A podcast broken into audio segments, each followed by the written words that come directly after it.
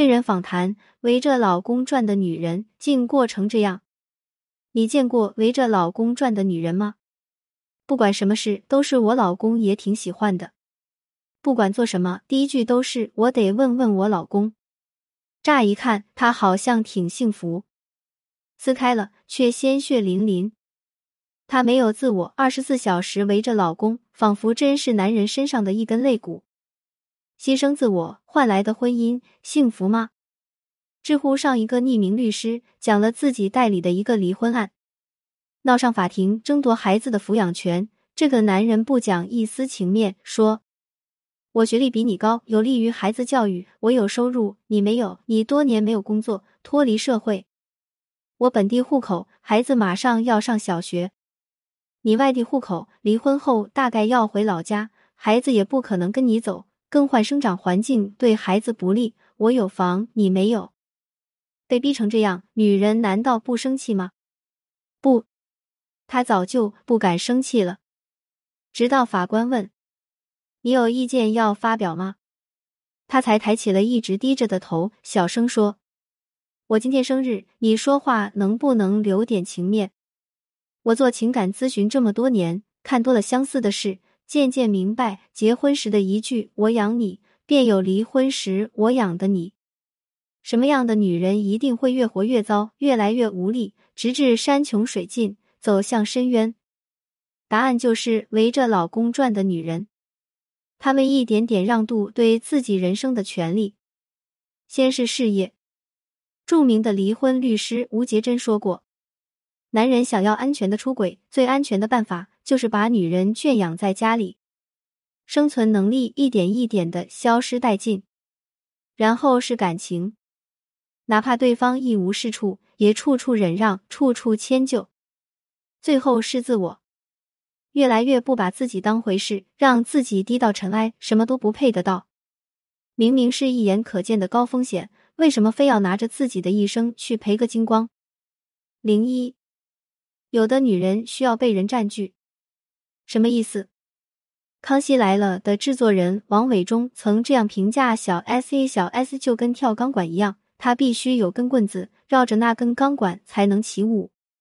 以前是大 S，后来是蔡康永，再后来是老公徐亚军。这个钢管不管好坏，就算是扎的不能再扎都没关系。就像被嫌弃的松子的一生中，面对男朋友的暴力。”松子说：“你打我也没关系。”面对男朋友的堕落，松子说：“不管是去地狱还是什么地方，我都跟着他。”她一遍又一遍的要求男朋友对她说：“我们永远在一起。”那些围着老公转的女人，又何尝不是如此？牺牲自我，满脑子只有老公，像极了这句话：“只要你不抛弃我，要我怎么样都可以。”为什么呢？有两个原因：哪里有庇护，他就去哪里。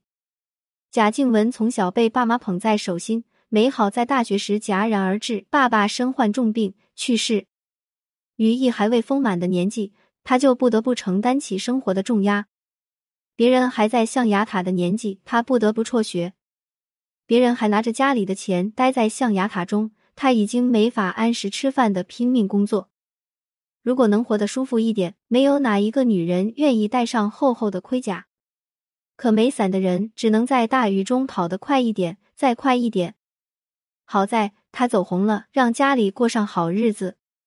这时情感上的孤独才又袭来，他的感情一言难尽。拍摄《法医奇案》，被曝他和有妇之夫生情，可人总会在一个坑里反复跌倒。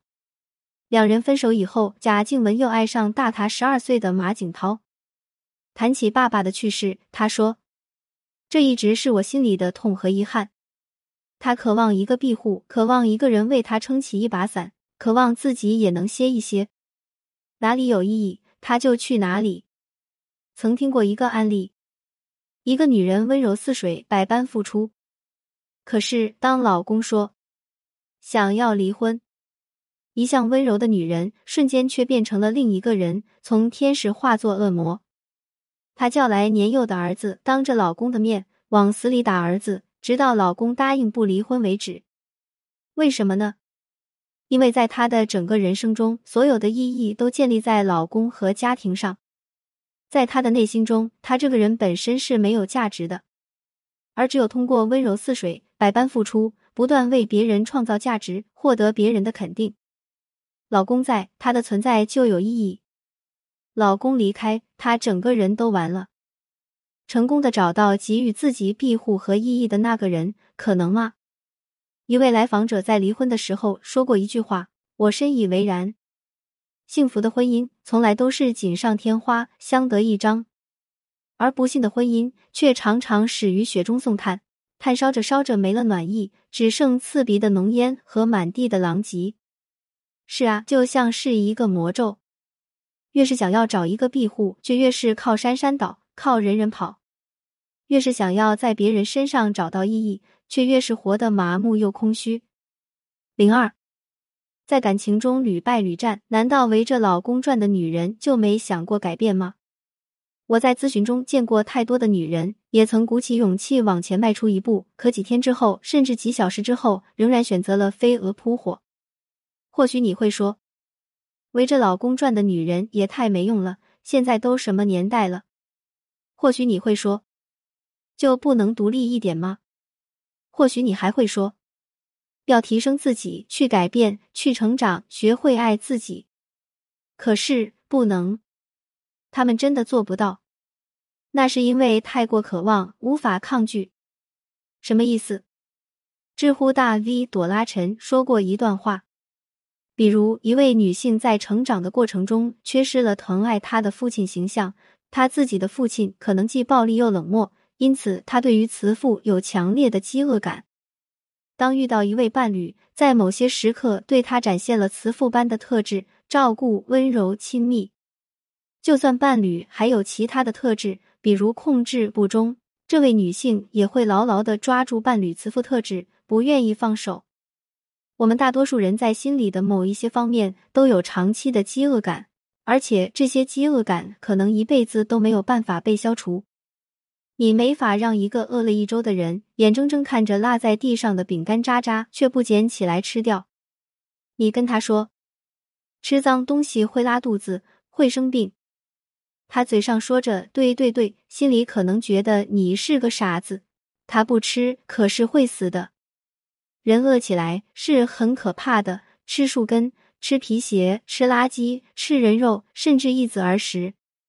这种饥饿感。换到婚姻情感里面，这是一样的。零三，那些围着老公转的女人，她们的出路究竟在哪里呢？就是善待自己的饥饿感。什么意思呢？周国平说，人在寂寞中有三种状态：一是惶惶不安、茫无头绪、百事无心，一心逃出寂寞；二是渐渐习惯于寂寞，安下心来，建立起生活的条理。用读书、写作或别的事物来驱逐寂寞。三是寂寞本身成为一片诗意的土壤，一种创造的契机，诱发出关于存在、生命、自我的深邃思考和体验。善待自己的饥饿感，就是从第一种状态走出来，一步步踏踏实实的走出被饥饿感操纵的生活。刘敏涛结婚七年，几乎都是在家相夫教子。为什么离婚呢？他讲过一件小事。两人去日本旅游，他很想吃一根抹茶冰激凌，最终没有吃到。他说：“因为我身无分文。”如果你也处在这样的婚姻中，学会为自己做一点，即使是微不足道的小事，比如给自己买一个冰淇淋，买一件喜欢的衣服，仅仅是这样一点一滴的积累，你就能慢慢的找回自己的力量。就像刘敏涛说：“或许一切都是刚刚好。”也许是受到了婚姻变故的影响，也许是随着岁月的积累，我对自己的认识更加清醒、更加透明，好像慢慢发现自己需要什么，能够做到什么，希望做什么。人生其实就是这样一个脚印又一个脚印，每一件小事，每一个小小的选择所积累而成。你愿意再给自己一个新的人生吗？如果你没在深夜读过潘幸之，如果你不曾为爱痛哭过。谈何人世走一遭？关注我，感谢您关注潘幸之。有婚姻情感问题可以私信我。